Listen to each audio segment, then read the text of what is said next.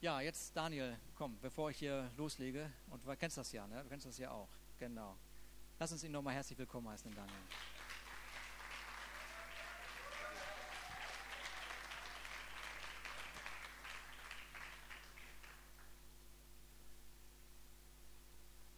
Es ist mir eine sehr große Ehre, heute hier zu sein. Vielen Dank für die Einladung.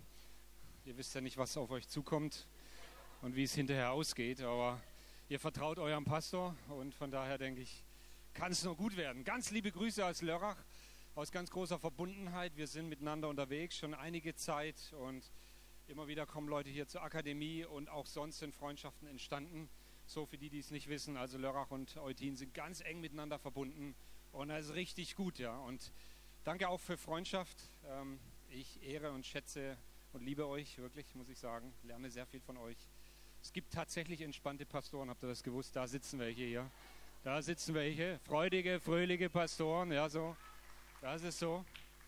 Und das ist ein großes Vorbild. Vielen, vielen Dank einfach auch für die Zeit, die wir so miteinander haben. Auch heute hier. Ich möchte gerne über das Wort Gottes predigen und ähm, bevor ich da anfange, möchte ich dich ein bisschen entspannen und sagen, solltest du heute Morgen so ein bisschen müde gekommen sein, ja, und die Luft ist okay, stickig, du hast dich richtig im Lobpreis ausgetanzt und merkst so, jetzt wird es ein bisschen schwer. Ich habe eine Geschichte über Wunder, die geschehen, wenn du schläfst. Ja.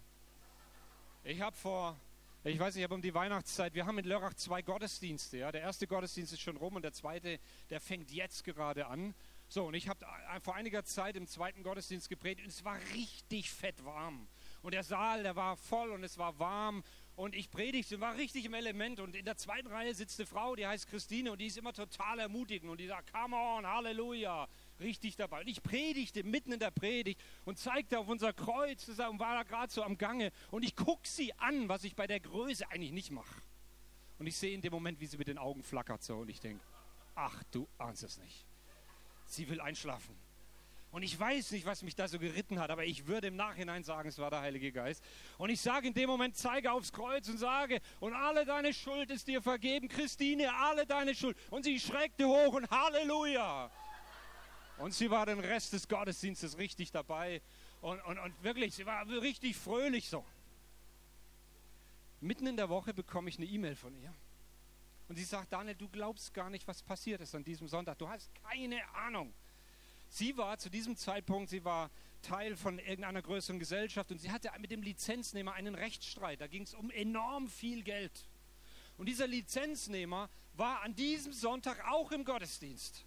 Und er saß da hinten drin und im Laufe dieser Woche schrieb er dann ihr eine E-Mail, weil es um richtig viel Geld ging. Und er schrieb folgende E-Mail, die lese ich euch mal vor. Ja. Da schreibt er, liebe Christine, ich komme bezüglich der offenen Position auf dich zu. Und jetzt geht, das Gericht in Freiburg, die hatten bereits schon Gerichtstermin, ist wohl nicht zuständig für diesen Lizenznehmervertrag. Es hat die Klage sogar abgewiesen. So, ich habe meinen Anwalt beauftragt, ein Schiedsgericht einzurufen. Jetzt war ich letzten Sonntag zufällig im Gottesdienst der FCG. Und als Pastor Daniel da auf das Kreuz zeigte und dann sagte, Christine, alle deine Schulden sind dir erlassen, Ihr wisst, was kommt? Schreibt er, hiermit erlasse ich dir alle meine offenen Forderungen gegen dich in Höhe von 16.021,19 und möchte mich nicht gegen Gott stellen. Halleluja!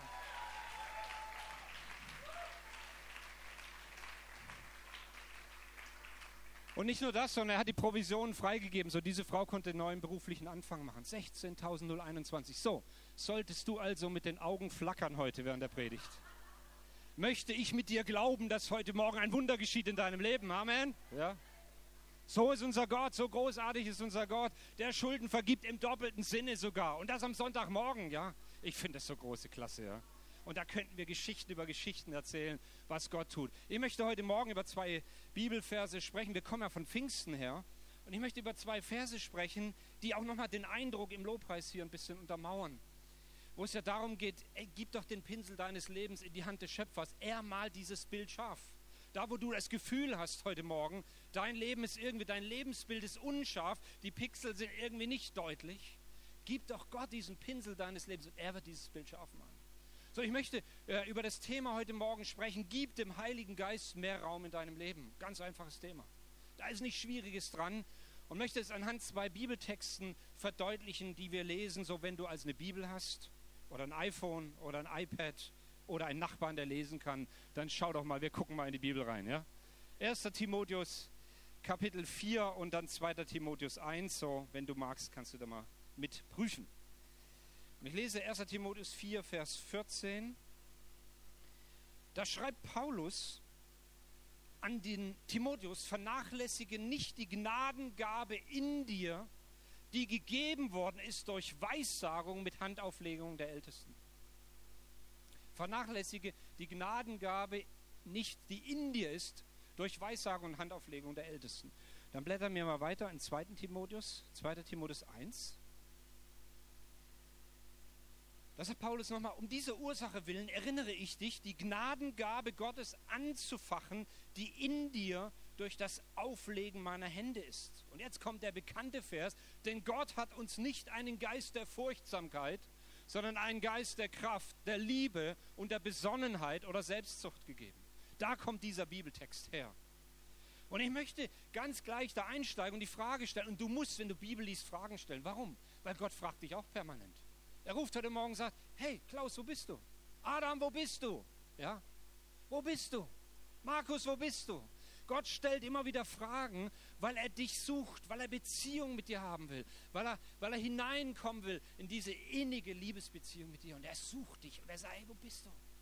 Und du sitzt da vielleicht ganz verschämt und sagst, die Woche ist nicht so gut gelaufen. So mit Bibellesen war nicht so viel. Mit Gebet war nicht so viel. Aber Gott sagt, ich suche dich. So, wir wollen auch mal Fragen stellen. Wir stellen die Frage, was ist die Gabe Gottes in uns? Nach diesem Text hier. Was ist diese Gabe, die nicht vernachlässigt sein, sein soll und die vor allem angefacht werden soll? Und ich habe jahrelang gedacht, es ist die ganz natürliche Gabe, zum Beispiel, mein Sohn spielt Schlagzeug, jetzt gerade im Lobpreis, ja.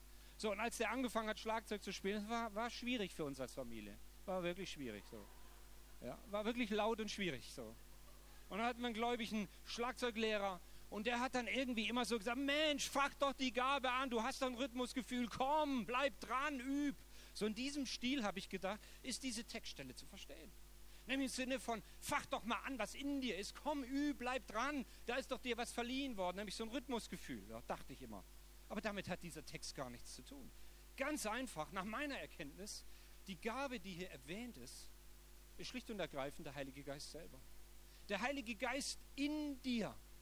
Die Gabe in dir. Und zwar nicht so sehr den Heiligen Geist, den die haben, die sagen können, Jesus Christus ist mein Herr, sondern der Heilige Geist, der zum Dienst befähigt, der ausrüstet zu einem Dienst in seinem Reich. So, hier wird sehr deutlich, der Geist zu einem speziellen Dienst befähigt. Es geht um die Kraft, die uns befähigt. Und dann in beiden Texten wird die Handauflegung erwähnt, die Ältesten oder Paulus. Weiß nicht, vielleicht war es zweimal. Einmal die Ältesten und dann nochmal Paulus, der nochmal die Hände auf diesen Timotheus gelegt hat. Ja? In jedem Fall, es war eine verliehene Gabe. Es geht um etwas Übernatürliches. Es geht um den Heiligen Geist in uns. Ich würde sagen, wir sind ja hier so ganz unter uns, so Pfingstler, Charismatiker. Das Wort Salbung ist so ein Wort. So, manche wissen, manche andere Denominationen, die denken immer, es ist irgendwie eine Stimmung so, die am Sieden ist bei den Pfingstlern, Charismatikern, wenn sie anfangen zu springen. Was ist Salbung? Ich glaube, das Synonym dafür ist Salbung, nämlich die Einsetzung zum Dienst, die Kraft, die reinkommt, wenn du für einen Dienst oder ein Amt vorgesehen bist, die Kraft, die dir Bestimmung gibt für deine eigentliche Berufung. Und im Alten Testament waren es nur drei Personengruppen, die gesalbt wurden. Das waren die Könige, das waren die Priester und die Propheten. Und dann wurde ein Öl, ein, ein, ein Horn genommen, das war voll mit Öl. Und dann heißt es in dem Psalm so schön, dieses Öl, das ausgegossen wird und das dann runterran in die, hier hinten rein und über den Bart von Aaron. Ich kann mir das so richtig vorstellen. Du stehst da, du bist gesalbt, als wie das dann weggeht, keine Ahnung, ja so. Aber und, und das ist dieses Bild, das hier verwendet wird, Salbung. Es geht um Salbung. Und diese, mit dieser Salbung war doch eine Bitte verbunden. Nämlich die, dass ein König, ein Prophet, ein Priester nicht in seiner eigenen Kraft handelt, in seiner eigenen Weisheit, in dem, was er scheinbar gelernt, studiert oder welche Doktortitel er hatte, sondern dass er in seinem Amt dient mit einer übernatürlichen Kraft, die in ihm ist oder die ihm durch die Salbung verliehen wurde. Leute, wenn wir im Lobpreis stehen, und es war eine fantastische Zeit der Freiheit, wirklich. Ihr seid richtig gut. Auch der Gitarrist hier, richtig gut. Ich weiß gar nicht, wo sitzt. Wirklich richtig gut.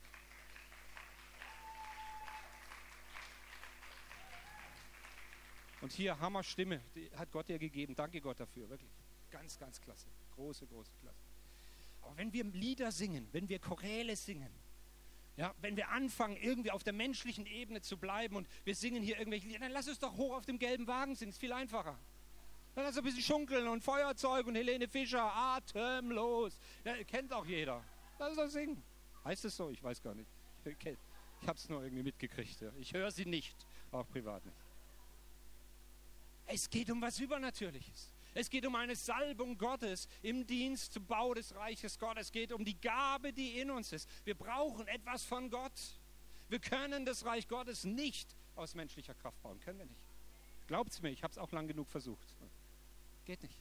Wir brauchen diese Gabe in uns. Und das begeistert mich, dieser Text. Diese Bitte war hier. Sie sollten, diese Propheten, sie sollten mit der Weisheit Gottes handeln.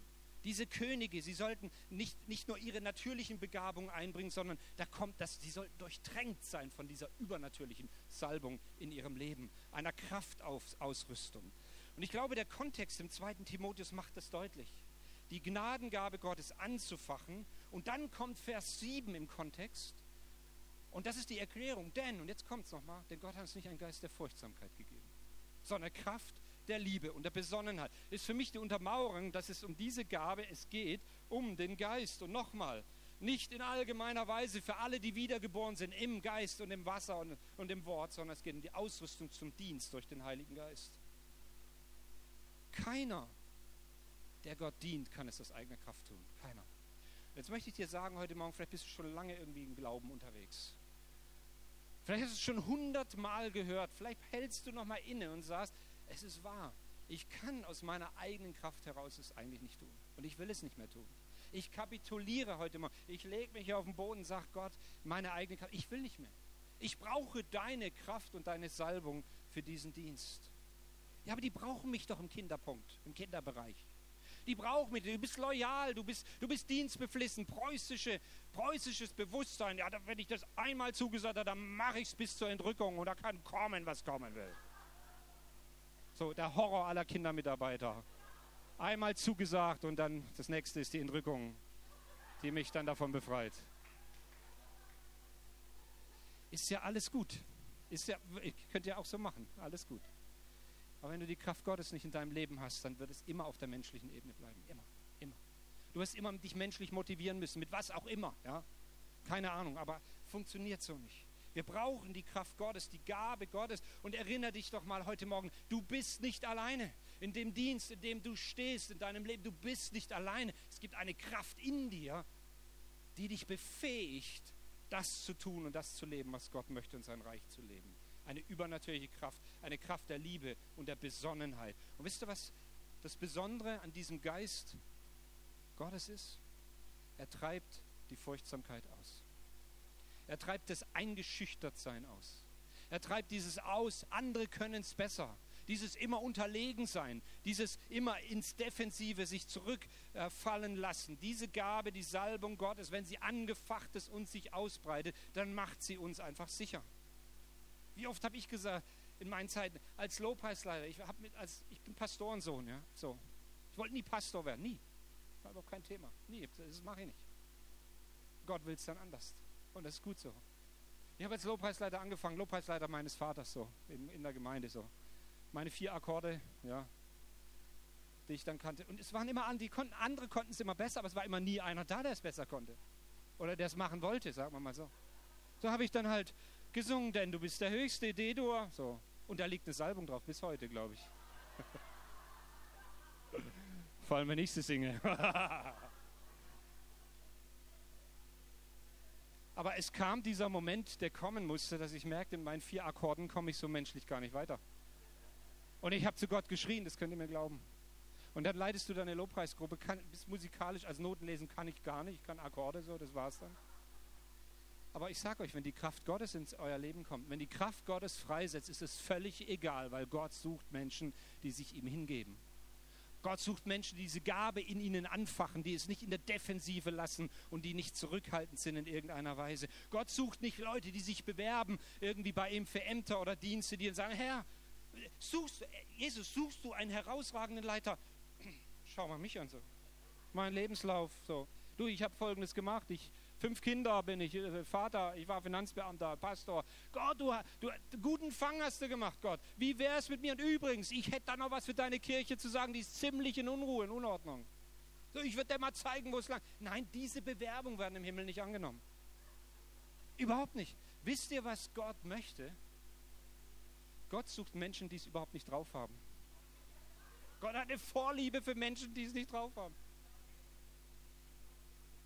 Gott sucht einfach Menschen, die es sich nicht zutrauen. Gott sucht Menschen, die es sich so nicht zutrauen, damit die Gabe des Heiligen Geistes in ihnen definitiv sichtbar wird. Definitiv durchdringt. Definitiv. Damit sichtbar wird, das Werk Gottes ist hier im Gange. Gott ist an der Arbeit und das soll möglichst gut gesehen werden. So, bei Timotheus sehe ich, das war ein junger Pastor übrigens. Ja. Junger Pastor. Paulus hat ihn eingesetzt Paulus hat ihm jede Menge Aufgaben zugeschustert, hat ihm zwei Briefe geschrieben, hat ihn permanent ermahnt und irgendwas war da ja bei ihm. Was denn? Es war der Geist der Furchtsamkeit in seinem Leben. So, wir lesen hier sehr deutlich, dass zwei Dinge gegen Timotheus sprachen. Nummer eins, 1. Timotheus 4, Vers 12. Da steht, niemand verachte deine Jugend. Vielmehr sei ein Vorbild der Gläubigen im Wort, im Wandel, im Glauben. Niemand verachtet deine Jugend. Da kann man sie Timotheus an, sollte hier predigen, so ein junger Hüpfer, so wie Gruben. Und dann ist, oh du armer kleiner Timotheus. Uiuiuiui. Niemand steht ja da drin, sonst wird es nicht da drin stehen. Da muss was gewesen sein. Er wurde wohl wegen seiner Jugend verachtet. Und ich glaube, dass das Reich Gottes auch in diesen Tagen mit jungen Menschen gebaut wird. Und wehe, wir verachten Jugend. Wehe. Das Prophezeien der Kinder, das Loblied der Kinder und der Jugend. Leute, lasst uns fördern, lasst uns freigeben. Ja, wir sind die Generation, die freisetzt und den Weg frei macht, damit Jugend hineinkommen kann in Berufung. Ja. Niemand verachte deine Jugend. Und das zweite war, 1. Timotheus 5,23, trink nicht länger nur Wasser, sondern gebrauche ein wenig Wein um deines Magens und deines häufigen Unwohlseins willen. Ein super Rat, ein sehr guter Rat. Sollte jeder befolgen, ob er Magenschmerzen hat oder nicht, egal wie guter spanischer oder französischer Wein. Haben wir gestern auch genossen. Aber da war was in seinem Leben. Da war eine Schwäche irgendwie. Ich, ich, erkenntnismäßig weiß ich, ob es eine Krankheit war. Da war ein, ein, ein Rat, da trinke etwas Wein um deines Magens willen. Leute, wenn man nicht mit Krankheit oder Unwohlsein zu tun hat, weiß man gar nicht, was das bedeutet. Das macht unsicher. Spürst irgendwie, du bist nicht ganz, du bist nicht ganz gesund. Irgendwas ist in dir und scheint dich zu blockieren. Paulus beachtet das und sagt zum Glück, hey, trink mal ein bisschen Wein. Wir müssen aber richtig lesen. Da, da steht nicht eine Flasche, ja? da steht ein bisschen Wein. Okay. Wollte ich jetzt auch nur gesagt haben. Ja? So, also Timotheus war ein bisschen jung, war eingeschüchtert in dieser Weise, ja, war wohl irgendwie mit einer Schwachheit behaftet. Und dann sagt Paulus zu ihm, du musst die Gabe anfachen, darum geht es, du hast keinen Geist der Furchtsamkeit bekommen. Gott hat dich nicht wegen deiner Gesundheit ausgewählt. Gott hat dich nicht auserwählt, weil, weil du irgendwie besonders schön intelligent und ganz schön reich bist. Nein. Gott will mit seiner Gabe in dir etwas bewirken. Und dann denke ich ins Alte Testament rein und ich erinnere mich zum Beispiel mal an den Gideon. Gideon ist eine starke Geschichte. Ja? So Gideon, der ist da so zugange gerade hier, so der, der drischt das Korn da, ganz schlechte Zeit in Israel, Besetzungsmacht etc. So, und dann kommt ein Engel und sagt, der Herr steht dir bei, du Kämpfer. Und Gideon sagt, ich glaube, ich bin. Also nicht, nicht wörtlich, aber nicht wörtlich. Er sagt so, meine Sippe ist die kleinste Manasse, ich bin der Jüngste in meiner Familie. Nimm doch einen, auf den sie hören. Tolle Antwort. Mose sagt, Gott, ich kann, kann, kann, kann nicht reden. Äh, ich stottere. Das war die Antwort von Mose. Jeremia sagt, ich bin zu jung. Alles ausreden, ich bin zu jung, nimm jemand anderes. Nimm jemand Erfahrenes. Aber Gott scheint es von Anfang an darum zu gehen, dass nicht die eigene menschliche Kraft im Vordergrund steht, nicht die eigene Gabe im Vordergrund, sondern dass die Kraft Gottes im Vordergrund steht. Und ich habe nichts gegen jemanden, der gut reden kann oder Gitarre spielen kann. Preis dem Herrn gibt es mittlerweile so viele tolle Musiker in den Gemeinden. Ja. So das Schrumm, Schrumm, da, auch schwierig gewesen damals. Ja. Ich bin ja froh drum. Aber wenn du dich auf deine Gabe verlässt, wirst du das Reich Gottes nie in der Übernatürlichkeit bauen, wie es sein soll und sein darf. Da bleiben wir immer begrenzt, immer. Auch in unserem persönlichen Leben. Wenn wir uns auf unsere Kräfte verlassen, bleiben wir immer begrenzt. Und Gott geht es darum, er möchte, dass die Gabe in ihm, der Heilige Geist, in uns, der Heilige Geist, dass er zum Zug kommt. Und ich sage dir, je öfter du angegriffen bist, je öfter du irgendwie angefochten bist, desto öfter darfst du dich daran erinnern, da gibt es etwas, was über deine Kraft und deine Fähigkeit hinausgeht. Gott lässt sein Reich nicht durch menschliche Kraft bauen. Bei allem, was gut ist, bei allen Managementprinzipien und Gemeinde muss auch eine Ordnung haben und viele Dinge, ja. Und hier muss auch geputzt und gesaugt werden und Blumen und so weiter. Alles gut. Aber es geht um was anderes. Weil sonst würde ich vorschlagen, lasst uns kegeln gehen, ist viel entspannter. Lass uns so, so gucken, so Kegel, sieben, oder wie viel gibt es? Neun, glaube ich. So. Nein, dazu sind wir nicht berufen. Dazu sind wir definitiv nicht berufen. Gott baut sein Reich durch die Kraft, die in uns ist, die Kraft, die uns heiligt, die Kraft, die über unsere menschliche Kraft hinausgeht. Ja. Zurück mal zu Gideon nochmal. Gideon sagt, ich kann das nicht. Und Gott köchelt ihn so weich, und dann steht Gideon und dann schafft das tatsächlich ein Heer aufzubauen. Und er sammelt also ein Heer gegen diese Besetzung, Besatzermacht, nämlich die Midianiter. Und ich meine, mich daran zu erinnern, im Richter 7, es waren 20.000 Leute. Und Gideon hat alle gesammelt, er steht da und er guckt sich so die Übermacht der Midianiter an und denkt, ach du Backe, das funktioniert nicht. Und er sitzt da so mit Gott, so Arm in Arm und sagt, Gott, wir haben ein Problem, das funktioniert nicht. Wir haben ein numerisches Problem, sagt Gideon zu Gott. Sagt Gott, ja stimmt, wir haben ein numerisches Problem. Gideon, ihr seid zu viele.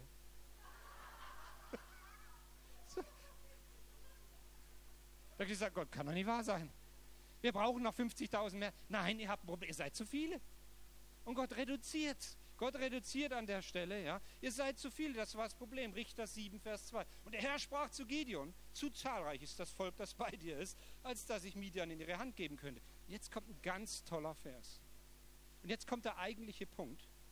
Da steht nämlich, Israel soll sich nicht gegen mich rühmen können und sagen, meine Hand hat mich gerettet. Gottes Plan ist es, in Schwachheit seine Kraft zu zeigen in deinem Leben. Leute zu suchen, denen er etwas anvertraut, die nicht aus eigener Kraft, sondern aus der Kraft Gottes handeln. Da geschehen Dinge, die du und ich uns niemals zugetraut hätten. Niemals. Aber Gott sucht dich. Wo bist du?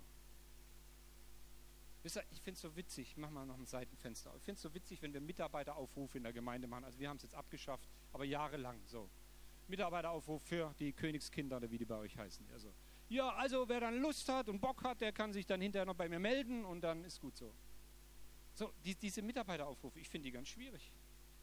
Es geht im Reich Gottes nicht darum, ob ich Lust oder Bock habe, sondern ob ich mich einlasse auf eine Dimension des Geistes, etwas Übernatürliches, was er durch mich wirken möchte. Und ich möchte natürlich Freude am Dienst haben, ist doch klar, ich will ein fröhlicher Pastor sein, ja. Bin im BFP, Bund fröhlicher Pastoren hoffentlich, ja. So. Ich glaube, Gott sucht Menschen, die sich auf seinen Weg einlassen. Gott sucht Menschen, die bereit sind, einen Weg zu gehen, den sie so nicht gehen würden. Gott sucht Menschen, die sich hineingeben in eine Berufung, obwohl sie es eigentlich gar nicht kennen. Und dann erinnert er daran, dass die Kraft in dir und in mir so stark ist, dass sie zum Zuge kommt. Vielleicht noch ein Stichwort Geist der Furchtsamkeit, weil ich heute Morgen empfunden habe, dass wir auch dafür beten. Ich möchte, dass wir dafür beten nachher oder dagegen beten. Ein Geist der Furchtsamkeit. Was macht dieser Geist der Furchtsamkeit?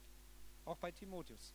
Dieser Geist der Furchtsamkeit, er hat zum Ziel, Menschen zu demotivieren, Menschen in Isolation zu bringen, zu frustrieren, sodass sie irgendwann ihre Pläne und ihre Bestimmung hinschmeißen und sagen, ich will nicht mehr. Wenn die Salbung nicht aktiviert wird, diese Gabe in dir nicht angefacht ist, wird es ganz schwer, auf diesem Weg nicht tatsächlich aufzugeben.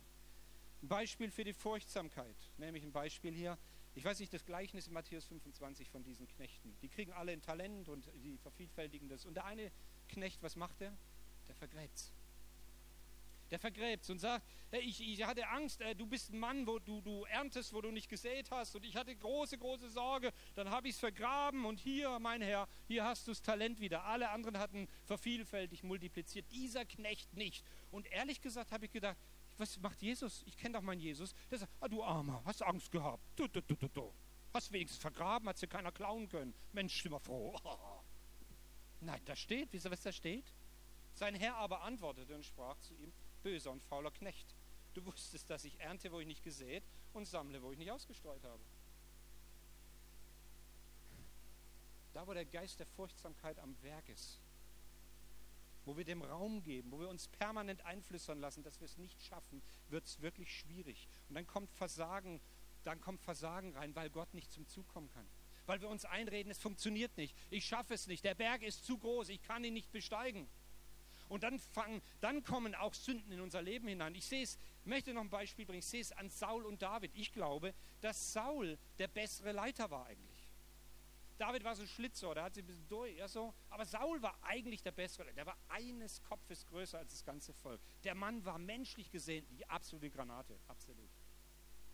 Aber es gab Situationen in seinem Leben, wo es ganz schwierig wurde, nämlich als es darum ging, dass das Volk ihm folgen sollte. Und er griff zweimal massiv in andere Ämter ein. Er, er, schaukelte sich irgendwie so durch, ja. Und der Prophet ermahnt ihn zweimal. Und Saul sagt beim ersten Mal, als ich sah, dass das Volk sich zerstreute, hatte ich Angst.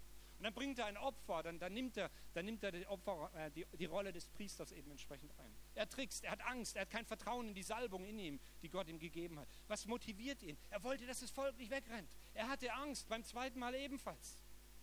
Und dann begeht er seine Sünden. So dieser Geist der Furchtsamkeit, der Verzagtheit war in ihm und nicht das Vertrauen auf die Salbung Gottes und die Gabe Gottes in ihm. Und ich glaube, dass dieser Geist der Furchtsamkeit da herrscht, wo wir entweder die Gabe des Heiligen Geistes noch nicht empfangen haben oder wo wir sie irgendwie nicht, nicht neu angefacht haben. Wo sie nicht neu zum, zum Entflammen kam. Und Paulus sagt zu Timotheus, fach die Gabe an. Ich weiß, du bist jung und du hast zu kämpfen, aber du hast keinen Geist der Einschüchterung, keinen Geist der Furchtsamkeit. Du hast ihn nicht. Du hast ihn nicht. Nein, du hast den Geist der Kraft und der Liebe und der Besonnenheit in deinem Leben. Das ist die Gabe in dir. Die ist hineingelegt worden in dir aber sie soll angefacht werden. Jetzt habe ich noch gefragt, so, muss ich den Heiligen Geist auf Trab bringen eigentlich? Das wäre doch die logische Frage. Bist du noch da? Ja, okay. Müssen wir den Heiligen Geist irgendwie in Fahrt bringen, so? Ja, aber steh doch da. Irgendwie anfachen, so. Also, Heiliger Geist, komm, pumpen. Was, was müssen wir denn machen hier? Epo. Irgendwas, irgendwas muss doch gehen, Heiliger Geist, so. Wie sieht es denn aus, ja?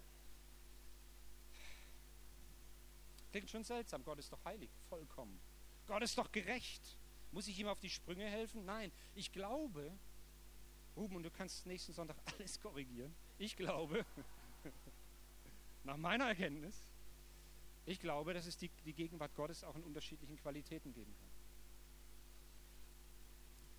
Ich würde mal wagen zu sagen, ich glaube, dass Gott zum Beispiel in jedem Nachtclub zu Hause ist, dass Gott dort auch ist. Psalm 139, 8, stieg ich in den Himmel hinauf, da bist du. Ja, das wissen wir. Jetzt kommt es aber. Wollte ich mich im Totenreich verbergen, auch dort bist du. Also Nachtclub, Totenreich, so ungefähr so. Aber Leute, das ist doch nicht das Gleiche, wenn wir heute Morgen hier zusammen sind in seinem Namen und wo zwei oder drei zusammen sind und ihn suchen, da ist er mitten unter ihnen. Das ist doch die Verheißung. Das ist doch eine andere Art von Qualität. Und ich will die Gegenwart Gottes in meinem Leben haben. In massivster Weise. Ich will, dass die Gabe in mir brennt und brennt und brennt und dass es über meine Fähigkeiten hinausgeht. Ich habe irgendwie kapituliert. Ja, ich war Finanzbeamter, die können auch ganz viel. Ja, ich bin Pastorensohn. Ich habe lange gedacht, Gott, du hast einen guten Fang mit mir gemacht. Die Zeiten sind schon lang vorbei. Ehrlich. Ich kann menschlich niemand bekehren. Ich kann dir heute Morgen nicht ein neues Feuer. Ich, ich, ich habe nicht äh, die fünf Schritte und drei Wege und, und fünf Bücher, die ich dir verkaufe, damit du irgendwie die Salbung, damit die. Habe ich nicht. Was ich sagen kann, ist, wir brauchen die Sehnsucht nach dem Heiligen Geist. Wir brauchen, dass er Raum einnimmt. Wir brauchen Gemeinden, die wieder brennen, die egal auf Konventionen, egal auf Formen, egal auf irgendwas, die darauf pfeifen und sagen, ich brauche den Heiligen Geist. Wir geben ihm Raum, wir geben ihm einfach Raum. Wir machen nichts anderes in Lörrach in der Anbetung im Lobpreis. Wir singen keine sechs Lieder mehr. Ich habe gesagt, das Team zwei, vielleicht auch drei Lieder, wenn es ganz hoch kommt. Aber ansonsten wollen wir in die Anbetung hineinführen. Die helfen doch nur, damit wir anbeten. Die helfen doch nur. Ich hoffe, ich trete dir nicht zu nahe, aber du, ich glaube, du siehst es aus. Halleluja. Es gibt Unterschiede. Und deswegen sagt Paulus zum Timotheus, entfache diese Gabe in dir. Und darauf will ich jetzt auf der Zielgeraden so ein bisschen hinaus. Feuer zu machen. Feuer ist ja faszinierend. Ich bin kein Ranger, ja, aber ich glaube, man muss Holz in jedem Fall richtig äh, spalten, man muss es richtig hinstellen, man muss überall Möglichkeit haben, dass das Luft, das Sauerstoff da rankommen kann und dann zündest du an, dann pustest du, dann fächelst du, was auch immer und dann wird die Luft zu viel größer und es brennt und brennt und soll intensiver werden. Genau das ist hier gemeint mit Anfachen, die Gabe anfachen. Der Heilige Geist ist vergleichbar mit einem Feuer und da, wo wir seine Hilfe brauchen, da, wo wir ihn einbeziehen, da, wo wir mit ihm rechnen im Alltag, da kommt er zum Brennen in deinem Leben. Definitiv. Andere über, manche sagen, den Geist löscht nicht aus. Ja? Manche sagen, den Geist dämpft nicht. Da steht, löscht nicht aus. Weil da gibt es Leute, die, die sind wie die Feuerwehr, die pusten das ganze Ding aus. Ja? Timotheus, im Timotheus heißt, lass hochbrennen, fache diese Gabe an. Im Römer heißt es, seid brennend im Geist, lasst nicht nach in eurem Eifer. Warum muss man Leute auffordern, brennend im Geist zu sein? Warum? Ich dachte, sie haben doch den Heiligen Geist. Ihr habt ihn doch oder habt ihr ihn nicht? Ich glaube, dass du ganz viel dazu tun kannst, dass der Heilige Geist in deinem Leben hell brennt. Und ich glaube, dass du auch viel dazu tun kannst, dass er gelöscht wird. Und jetzt würde ich sagen, an eurer Stelle, wenn er schon Prediger einladet, die, die entscheidende Frage wäre doch, die entscheidende Frage wäre doch, wie kann ich diese Gabe entfachen? Wäre das noch so, so evangelische Predigt, so drei Punkte noch zum Schluss? Also ich kann auch Amen sagen. Soll ich weitermachen? Gut. Drei Punkte. Ich würde mal so drei Punkte reingeben, wie ich diese Gabe entfachen kann. Und dann wollen wir mal gucken, was der Geist Gottes heute Morgen hier tun will. Die erste Gabe, die erste Sache ist die, dass ich mich auf meine Berufung stelle. Die Gabe, die dir durch Handauflegung mit Weissagung gegeben wurde. Sagt Paulus zu Timotheus. Und wisst ihr, ich weiß, ich weiß nicht, ob ich noch im Dienst wäre, wenn ich mich in den schweren Zeiten meines Dienstes und Lebens nicht darauf gestellt hätte, dass ich weiß, 1989 in den Oberrheinhallen in Offenburg, mitten unter 600 Leuten, hat Gott hörbar in mein Leben eingesprochen, sodass ich mich umdrehte und dachte, alle anderen haben es auch gehört. Ja, da war Reinhard Bonke am Predigen, aber das hat nichts gemacht, spielt gar keine Rolle. Gott hat zu mir gesprochen. Und ich sagte zu meinem Leiter damals, kann das sein, ich war Pfingstpastor und so, kann das sein, dass Gott eventuell, vielleicht unter Umständen zu mir gerade so gesprochen hat? So verunsichert war ich. Das sehe ich schon die ganze Woche, Mann. Zum Glück hat es Gott dir jetzt auch gesagt. Ja. So auf die Berufung stellen. Und Leute, das war doch nicht irgendwie auch passend, es war doch nicht eine Karriereentscheidung, ja? Gott hat mich berufen und ich möchte diese Gabe immer neu in mir anfachen. Und dann erinnere ich mich auch wieder an die Helden, auch im Hebräer, im Alten Testament, ein Josef, der Träume hatte als Jugendlicher, ein Jesaja, er hat ein Berufungserlebnis gehabt. Er sah den Herrn auf dem Thron sitzen, ein Mose, der hatte diesen brennenden Busch, er geht in der Wüste und da brennt dieses Ding. Das hat er öfter erlebt. Aber da war was anderes, das verbrannte nicht. Und er geht näher ran. Und dann heißt es, dieser Ort, auf dem du stehst, ist heiliger Boden. Zieht deine Schuhe aus. Zieht seine Schuhe aus. Er kniet hin. Und Gott spricht in sein Leben rein und verändert nicht nur sein Leben, sondern das Leben einer ganzen Nation und letztendlich der ganzen Welt durch diese Berufung. Und ich frage dich heute Morgen, wo ist deine Berufung? Wo hat Gott in dein Leben reingesprochen? Wo sind diese Momente in deinem Leben, wo du gemerkt hast, Gott hat so deutlich in dein Leben gesprochen und hat dich ausgestattet und dir zugesprochen, diesen Dienst, tu dieses oder jenes. Fang an, im Glauben zu gehen. Wo sind diese Momente? Es muss nicht so spektakulär sein mit dem Busch. Und ich, ich möchte auch nicht das Ding jetzt anzünden hier. Okay, Entschuldigung, liebe Deko. Aber du verstehst den Gedanken. Wo hat Gott in dein Leben reingestellt? Stell dich doch drauf. Ich, ich schreibe mir die Sachen auf, auch die prophetischen Dinge. Und in, in Tagen, da blätter ich durch und dann schaue ich rein und spüre, Mensch, Gott ist mit mir. Er hat in mein Leben reingesprochen. Ich stelle mich darauf, sage, Gott, du hast mich berufen. Das habe ich mir nicht selber rausgesucht. Das ist eine Karriereentscheidung. Sondern ich war einfach da und habe gesagt, Gott, ich will dir nachfolgen. Ich will dir nachfolgen. Und so sagt Paulus zu Timotheus, stell dich drauf. Du, das war nicht eine unabhängige Entscheidung. Da waren Verantwortungsträger da. Da waren die Ältesten dabei. Da war Gemeinde involviert. Da wurden dir die Hände aufgelegt und du wurdest gesalbt. Genau das sollten wir viel mehr tun in Gemeinden. Hände auflegen zum Dienst. Da liegt eine Kraft dahinter. Im Hebräer gibt es übrigens die Lehre der Handauflegung. Ja, mal sehr interessant, aber das kannst du ja dann nächsten Sonntag auslegen. da fehlt mir die Erkenntnis. Wir sollten es viel öfter tun. Lieber Timotheus, denk an die Weissagung. Du hast es nicht ausgesucht. Denk daran, wie wir unsere Hände auf dich gelegt haben. Es fehlt nicht an der Gabe, sie ist in dir, sondern fache sie an. Zweiter Punkt. Ganz einfach, lade den Heiligen Geist nochmal ganz neu in dein Leben ein. ganz neu. Ganz bewusst. Wo wir ihn ganz neu einladen. Ja, wo wir sagen, Heiliger Geist kommt, denn der Heilige Geist drängt sich nicht auf. Er ist ein Gentleman. Er wartet. Und dann sieht er dich oder sieht er mich und sagt, Mensch, der Daniel, den liebe ich so, aber der macht so viel aus eigener Kraft. Ich warte, bis er ruft. Und manchmal sind es ja die Zeiten, wo wir irgendwie am Ende sind. Und er sagt, ah, so kurz, ja. So. Mittlerweile habe ich auch gelernt, früher zu rufen. und dann sage ich, Heiliger Geist, komm. Und dann sitzt du da in irgendwelchen Sitzungen, dann, dann bist du mit Menschen unterwegs, ja, und dann sagst du, Heiliger Geist, hilf mir, ich weiß gar nicht, was ich sagen soll. Und dann habe ich Augenkontakt mit ihm, dann, dann habe ich Beziehung und Gemeinschaft mit ihm. Und er nutzt den Raum, den wir ihm geben. Aber er wartet. Und manchmal sitzt er auf der Bank deines Herzens und wartet und sagt, ich würde ja so gern was tun, aber ich bin nicht eingeladen. Ich glaube, wir sollten sehr sensibel auch mit dem Heiligen Geist umgehen. Und ganz bewusst sagen, auch heute Morgen, Heiliger Geist, bitte komm. Bitte komm in mein Leben. Erfüll mich an meinem Arbeitsplatz, am Studium, da wo ich stehe, zu Hause mit den Kindern, erfüll mich. Und wenn die Windel noch so stinkt, Herr, du bist da, ja. So, ey, das sind doch die ganz praktischen Dinge. Heiliger Geist, komm, nimm Raum in meinem Leben. Nimm Raum in meinem Leben. Und dann kommt dieser Sauerstoff. Ich möchte es wie mit so einem Schwelbrand. Weißt du, was ein Schwelbrand ist? Da brennt alles, du kommst in die Wohnung, alles verschmort, aber keine Flamme sichtbar. Und du denkst, riecht aber komisch. Und in dem Moment, wo du das Fenster aufmachst, weißt du, was passiert? Wumm! Explosion irgendwie, mach doch mal dein Fenster auf, damit der Heilige Geist da mal rein kann. Du. Damit er mal richtig durchpustet, ja. Damit mal richtig was los ist. Öffne mal, öffne mal dein. Ganz neu. Ganz neu, wirklich. Entfache die Gabe, die in dir ist. Er braucht den Raum, um sich auszubreiten. Und das dritte und letzte, wie fache ich den Heiligen Geist an? Ich würde nach meiner Erkenntnis sagen, lebe ein Lebensstil von Anbetung, Lob und Dank. Im Epheser 5, 18, ein, einer meiner Lieblingsverse, da heißt es ganz einfach, berauscht euch nicht mit Wein, da ist jetzt der Gegenpart zu Timotheus, ja, berauscht euch nicht mit Wein, worin Ausschweifung ist, jetzt kommt, sondern werdet voll Geistes. Und dann steht da, indem ihr, indem ihr, und jetzt kommt zueinander im Psalm und Lobliedern und geistlichen Liedern, das sind für mich die das Singen in neuen Sprachen, für mich, Redet und dem Herrn mit eurem Herzen singt und spielt. Saget alle Zeit und für alles Gott, dem Vater, Dank im Namen unseres Herrn Jesus Christus. Ein fantastischer, den solltest du dir mit dem Lippenstift auf den Spiegel schreiben, unbedingt, oder an Kühlschrank oder was auch immer. Den brauchst du, den Vers. Ein, wenn du dem Heiligen Geist Raum gibst, dann lebe ein Lebensstil der Anbetung und des Lobpreises.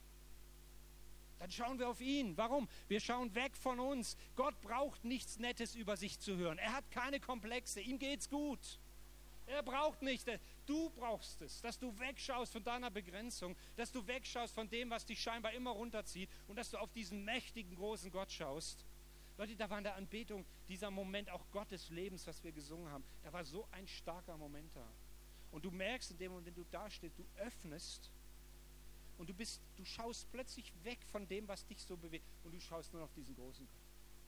Und darum geht es, die Augen auf ihn zu richten und nicht auf deine Begrenzung und deine, deine Möglichkeiten. Das ist die Atmosphäre, wo der Heilige Geist sich wohlfühlt. Da, wo wir das Fenster aufmachen und dann kommt Luft rein. Diese Atmosphäre, die der Heilige Geist so gerne nutzt. Ja? So, so gerne nutzt. Der Heilige Geist ist da. Und du hast vielleicht die Gabe empfangen. Aber vielleicht geht es heute Morgen darum, dass du sie neu entfachst. Ich habe mit 14 Jahren auf einer Freizeit, damit schließe ich und dann wollen wir ins Gebet gehen. Ich habe mit 14 Jahren auf einer Jugendfreizeit von Youth Alive in Baden-Württemberg ähm, war eine Veranstaltung, vielleicht 120 Leute, ganz enge Kapelle. Ich hatte irgendwie so eine Sehnsucht nach Gott. Und dann war der Aufruf da, kommt mal nach vorne und wir wollen mit euch beten, ihr sollt die Gabe des Heiligen Geistes empfangen. Und ich habe mit mir gerungen, weil ich saß mit meinen Kumpels da in einer Reihe. Wir waren die Coolen. Wir sind da bei minus 10 gerade in kurzen Hosen joggen gewesen. Wir haben da allen gezeigt, wie cool wir sind. So. Aber ich hatte die Sehnsucht überwog in diesem Moment. Und ich machte mich auf und ich ging nach vorne und der Prediger legte mir die Hand auf und ich fing augenblicklich an, in neuen Sprachen zu reden, wurde erfüllt mit dem Heiligen Geist. Augenblicklich. Aber als ich mich einen Moment umdrehte und meine Kumpels da hinten feixen und lachen sah, war es vorbei. Ich hörte auf mit Reden und ich ging zurück auf meinen Platz. Wir gingen raus und wir machten Party und wir waren die Coolsten und wir machten Gewichtheben und schlugen uns im Schnee draußen und es war finito. Ich ging in Gottesdienst, ja, ich habe Jugendstunde gehalten, über Simon Petrus, weiß ich noch wie heute, mit 14. Ja, ich habe alles Mögliche in der Gemeinde gemacht, ich habe funktioniert. Aber als ich Abitur gemacht habe, bei der Bundeswehr war und während der Bundeswehrzeit eine Freundschaft zerbrach und ich nach Hause kam, ich war sowas von frustriert, auch über Gemeinde, Kraft Gottes, wo ist sie und so weiter. Ich, ich war am Ende. Und ich kam nach einer Jugendstunde heim, die so langweilig war, dass ich habe, nie wieder. Und ich ging nach Hause, meine Eltern haben schon geschlafen ich ging in die Wohnung meiner Eltern, wo ich damals wohnte, und kniete an einem klapprigen Wohnzimmertisch nieder, der übersät war mit irgendwelchen Papieren, die mein Vater da ausgebreitet hat. Tür war zu, alle schliefen. Und ich, ich war da und ich jammerte Gott die Ohren voll, was alles schlimm ist. Und dann hörte ich, wie Gott zu mir sagt, da war ich 19, sagt Gott zu mir, danke mir mal. Und ich fing an, ihm zu danken, danke für meine Eltern, für meine Geschwister, für meine Gemeinde. Und ich fing an zu danken und ich plötzlich merkte ich, wie ich übersprang und in neuen Sprachen anfing zu beten und immer schneller und immer lauter und immer schneller. Diese Gabe, die völlig vernachlässigt war in meinem Leben, plötzlich wieder neu zur Entfaltung kam. Und ich spürte, wie der Heilige Geist sich ausbreitete. Es geht ja nicht nur um die Gaben, es geht um ihn als Person. Wie ich ihm Raum gab und wie ich gesagt habe, aus lauter Verzweiflung, ich öffne das Fenster, damit er mit seiner Kraft reinkommt. Das brauchen wir. Und von dem Moment an möchte ich es nicht mehr missen. Ich möchte nicht mehr Reich Gottes bauen in eigener Kraft, sondern ich will, dass er mit seiner Kraft hinzukommt. die Gabe anzufachen. Und ich habe auf dem Herzen, dass wir heute Morgen, ich weiß nicht, kann die Lobpreisband, könnt ihr kommen oder wie ist es, weiß ich, wie ihr das so macht? Oder ein Keyboarder wäre ganz toll. Wie. Ich habe heute auf dem Herzen, dass wir dafür neu beten.